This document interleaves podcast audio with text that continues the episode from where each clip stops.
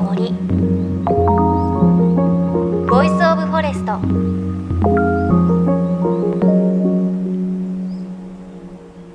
おはようございます。高橋真理恵です。先日福島県のいわき市に取材で行ってきました。もう暑くて東北もね夏来たなっていう感じだったんですがそこでのお昼にですねランチにずっと行ってみたかった海鮮を出しているお店。あの、すぐ港の前にあって、お刺身定食だったり、いろんな種類の海鮮丼だったり、うなぎを出しているお店でいつも行きたかったんですが、あの、週末とかは本当に混んでいて入れなかったので、今回平日のランチなどでトライしたところ、運よく入ることができました。で、私何をいただいたかというと、ね、もう夏が旬です。ウニ丼たっぷりご飯の上にウニが乗っていて、まあもう甘いの何の臭みも全くなくて、あれですよ。口に入れた瞬間にとろってとろけるあのウニがもう本当に美味しくて、やっぱりね、旬のものをその時期に現地でいただくっていうのは最高だなっていうふうに改めて思いました。アクアマリン福島という、あの、福島のいわきにある水族館のすぐ近くにあるので、もしね、この夏とかお近くに行かれる際は、ぜひぜひ行ってみてください。鮮魚食堂、うろこ市さんです。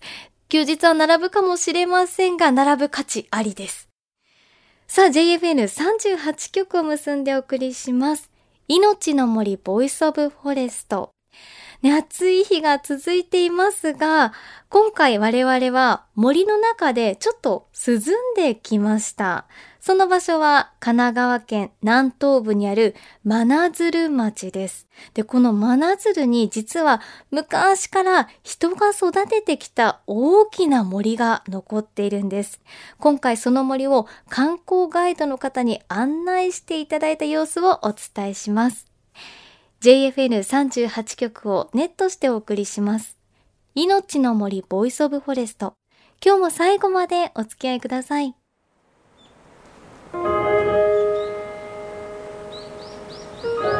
命の森 Voice of Forest 命の森 Voice of Forestさてこの番組ではスダジイやタブノキといった常緑広葉樹は日本列島の多くの土地に本来根付いていた植物で森が育ち50年100年経過するとそれらの樹木が森の主役になっていくという話何度も出てきました。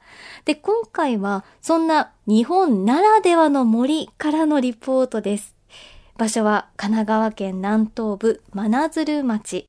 熱海と小田原の間にある相模湾に突き出た真鶴半島を含む小さな町なんですが、この真鶴半島の先っぽには何百年をかけて大きく育ったまさに日本ならではの森が残っているんです。その森を観光ガイドの山崎陽健さんに案内していただきました。さあ今日は神奈川県の真鶴にやってきました。今日はいいお天気ですよ。良すぎるぐらい暑いんですけれどなんとこの真鶴にですねとんでもない すごいお囃子というねいい森があるということでお邪魔します。で今日ご案内いただくのは山崎さんです。よろしくお願いします。よろしくお願いします。今その入り口に来ましたが、はいお囃子普通林って一文字でいいと思うんですけど入り口にも書いてありますけど「お林」ってついてなんかちょっとすごく神々しいじゃないですけどありがたい感じが名前からしますね、はい、もうね真鶴町の人はここはもう聖域なんですよね「お」をつけて「お囃子」ともう歴代もう何百年も前から言ってます。っていうのはもともとはあの小田原藩幕府の持ち物だったんですね。乙女山って言って、はい、中に入っちゃいけない山だったんですよ。でその後は明治になってからは皇室の御料林になりました。だからもう天皇家のものなんでもう「王」つけて言わないと。林と言えないですね、うん、そうなんです。林林林とか言えないんですよ。お囃子ってずっと呼んでいます。えいつから我々が入れるようになったんですか？えっとね1952年かなあの御陵林から戦後あの国有林になって、まあ、そこから5年ぐらいして町に払い下げられてそこからは自由に出入りできるようになりました、70年。はい。お囃子があるとは知らなかったので今日ご案内いただきますがお囃子遊歩道入り口。ここはねお囃子遊歩道っていうあの遊歩道が整備されています、えー、石段を上がっていくんですね。そうですね。あ本当に涼しい。はい。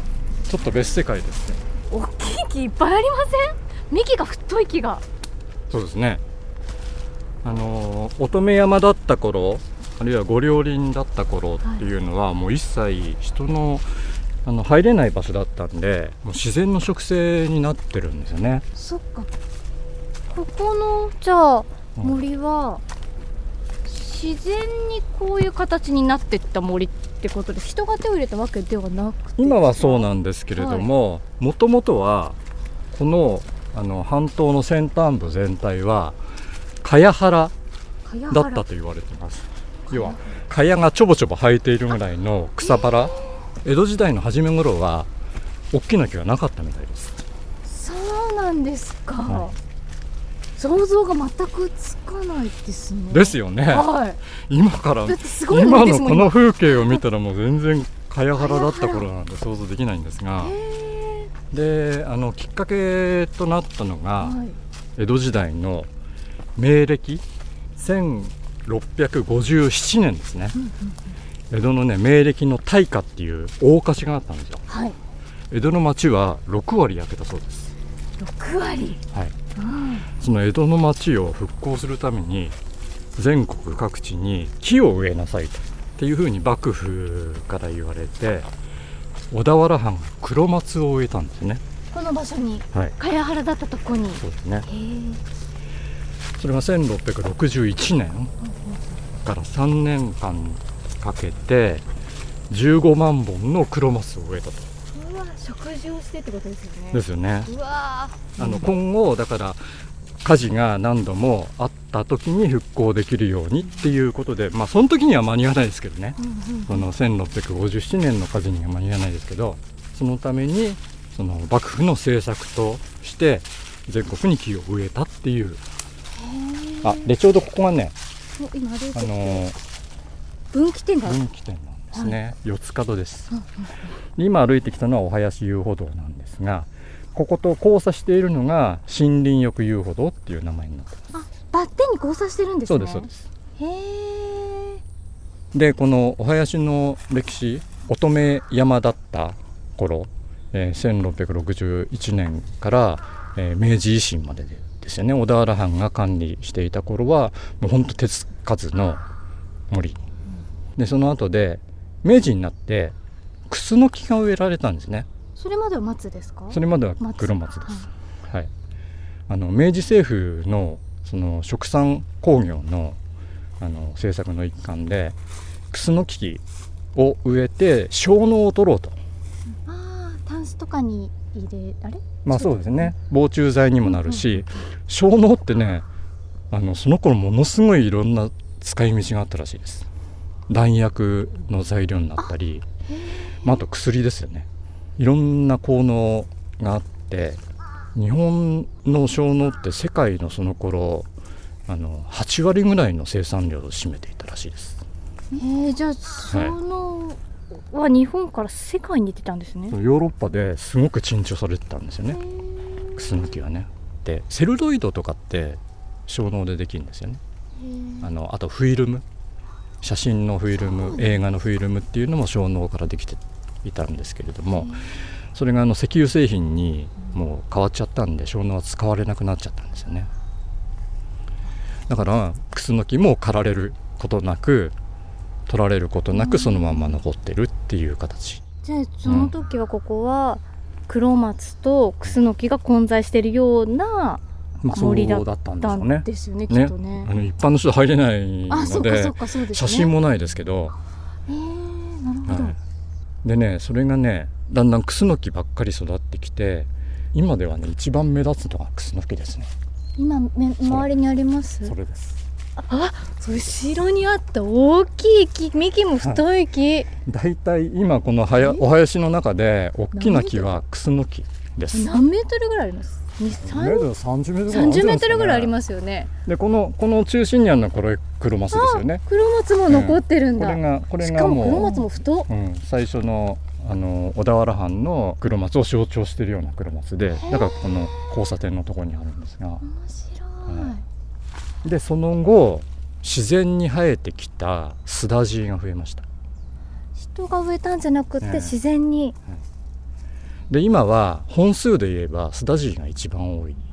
面白い。そっかだから最初にお話聞きながら歩いてる時に、はい。最初に黒松植えたっておっしゃっていたけど、はいはい。なんか黒松あんまり見かけないなと思って はい、それはじゃあそっか。だんだんね植生が変わってきてるんですよね。で黒松はねもう何しろ植えてから350年ぐらい経ってるわけじゃないですか。もうどんどん枯れちゃってます。そうですか、はい、大体あの自然に生えてる黒松は400年前後が寿命じゃないかっていうふうに言われていてうんもうもうほぼ全部が寿命の時期なんですよね。そうですねであと松食い虫っていうね、はいあの虫の被害もあって、もう年間4 5 0本の黒松が立ち枯れしている。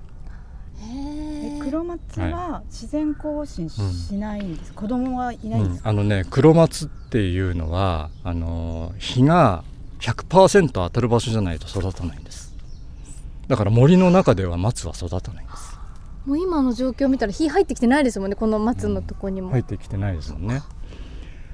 だからこのこの中ではお囃子のこのコアの部分ではあの増えないんですがただあの海岸の方に行くとあの横から日が入りますよね。そういうところでは増えています。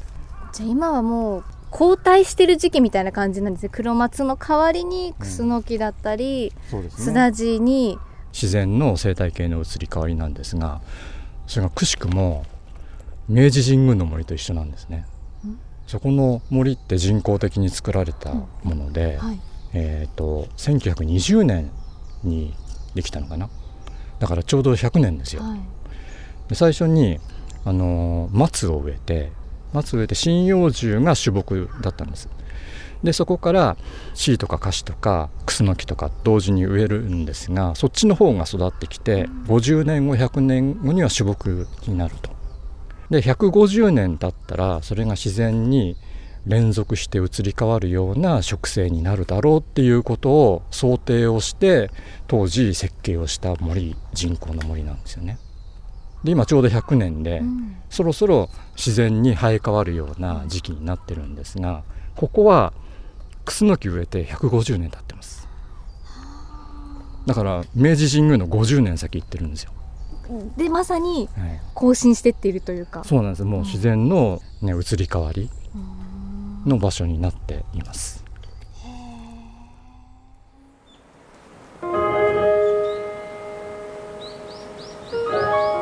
の森。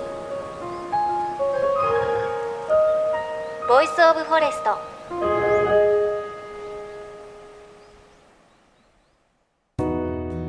鎮守の森のプロジェクトは東日本大震災で被災した沿岸部や全国の震災による津波被害が予測される地域に津波から命を守る森の防潮堤を作る活動です。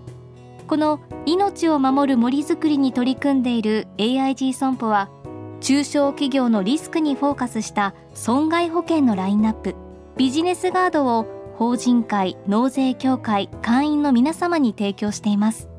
AIG 損保ではビジネスガード新規契約1件につき1本のどんぐりの苗木を植樹する命を守る森づくりを通じ被災地の復興全国の防災減災に取り組んでいます。命の森 Voice of Forest。今日は神奈川県真鶴町で300年以上の時間をかけて育った大きな森お囃子のレポートをお伝えしました。番組のブログに写真が出ているのでぜひ見ていただきたいんですがとにかく一本一本の木が大きいんですよ。幹も本当に太くて、もうね、なんかね、トトロが出てきそうな、そんなね、森、お囃子でした。で、お囃子入った瞬間にすごく空気が変わって、この日も全国的にあの猛暑日を記録していた日だったんですが、このお囃子に入った瞬間に全く汗もかかないですし、風も心地よくて、もうとにかく気持ちが良かったです。江戸時代1600年代に15万本の黒松が植えられた森その場所にクスノキを植えてクスノキも大きくなりそうすると自然にねこう生えてきたスダジ今はスダジとクスノキ主役になっているということでしたがもうそういった自然の移り変わりを自分の目で見ることができる本当貴重な場所だなと感じました。来週もこの真鶴のお林を取材した模様をお伝えします。また番組ではあなたの身近な森についてメッセージお待ちしています。メッセージ番組ウェブサイトからお寄せください。命の森 Voice of Forest。お相手は高橋まりえでした。この番組は AIG 損保の協力でお送りしました。の森の木の森。 Voice of Forest。